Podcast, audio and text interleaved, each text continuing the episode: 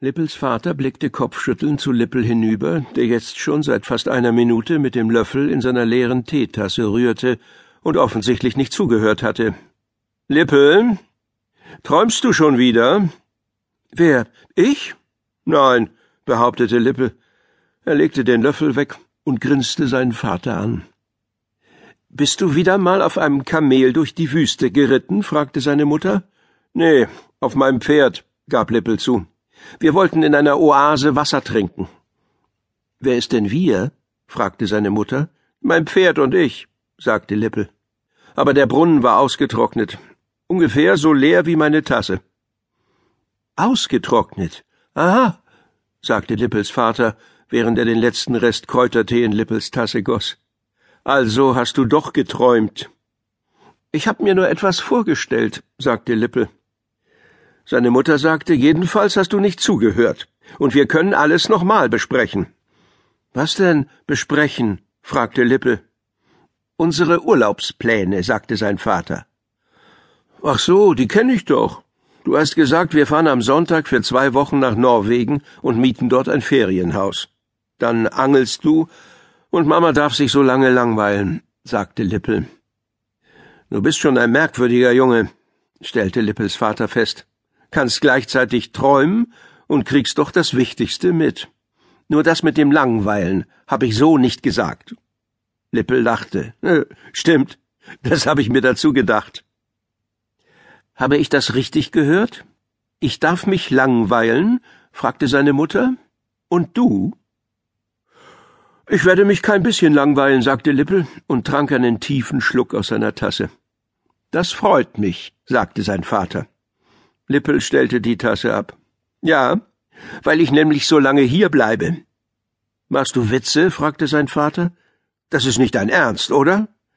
Seine Mutter sagte, Lippel, wie stellst du dir das vor? Denkst du, wir lassen einen zehnjährigen Jungen zwei Wochen hier allein?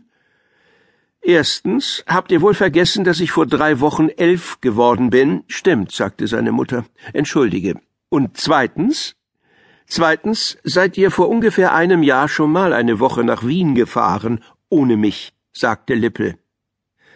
Erinnere uns bitte nicht daran, sagte seine Mutter. Ich werde nie vergessen, dass wir ausgerechnet diese Frau Jakob eingestellt haben, damit sie für dich sorgt. Das war wirklich eine Fehlentscheidung. Lippels Vater kratzte sich am Kinn. Das machte er immer, wenn ihm eine Sache unangenehm war. Die Frau war nicht gerade kinderfreundlich. Lippel nickte. Nein, das war sie wirklich nicht. Seine Mutter sagte, das tut uns heute noch leid. Immerhin habe ich dadurch Arslan und Hamide kennengelernt, und ich habe entdeckt, dass es Fortsetzungsträume gibt. Vorher habe ich nie so spannend geträumt, sagte Lippel. Es war also auch zu etwas gut, dass ihr weg wart. Du hättest deine Freunde auch kennengelernt, wenn du nicht allein hier gewesen wärst, sagte sein Vater. Schließlich gehen sie in deine Klasse.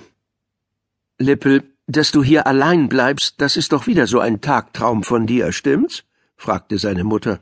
Lippel allein zu Haus, das kann doch nicht dein Ernst sein. Doch, mein ernstester Ernst. Das kommt überhaupt nicht in Frage, sagte sein Vater. Sieh das bitte ein. Aber Lippel wollte das nicht einsehen, stand auf und ging in sein Zimmer. Später am Nachmittag, während sein Vater im Arbeitszimmer an einem Artikel für seine Zeitung schrieb, machte Lippel noch einmal einen Versuch, mit seiner Mutter über die Urlaubspläne zu sprechen. Sie saß auf dem Sofa und blätterte in einem Bildband.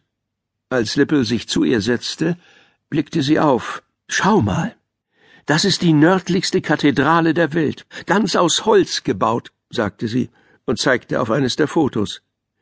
Die steht in Tromsø. Wieso will Papa ausgerechnet dahin fahren? fragte Lippel. Ich hab diese Lofoten oder wie das heißt auf der Landkarte gesucht. Das ist ganz im Norden von Norwegen. Da ist es doch kalt. Im Sommer kann es auf den Lofoten sogar ziemlich heiß sein, sagte seine Mutter. Man hat dort schon mehr als 30 Grad gemessen. Wenn ihr es sehr heiß haben wollt, können wir ja auch in den Orient fahren, schlug Lippel vor. Nachdem Papa mir das Buch von Tausend und einer Nacht geschenkt hat, habe ich jede Nacht vom Morgenland geträumt. Ich weiß, sagte seine Mutter, du hast ja tagelang von nichts anderem geredet. Ich war aber noch nie dort.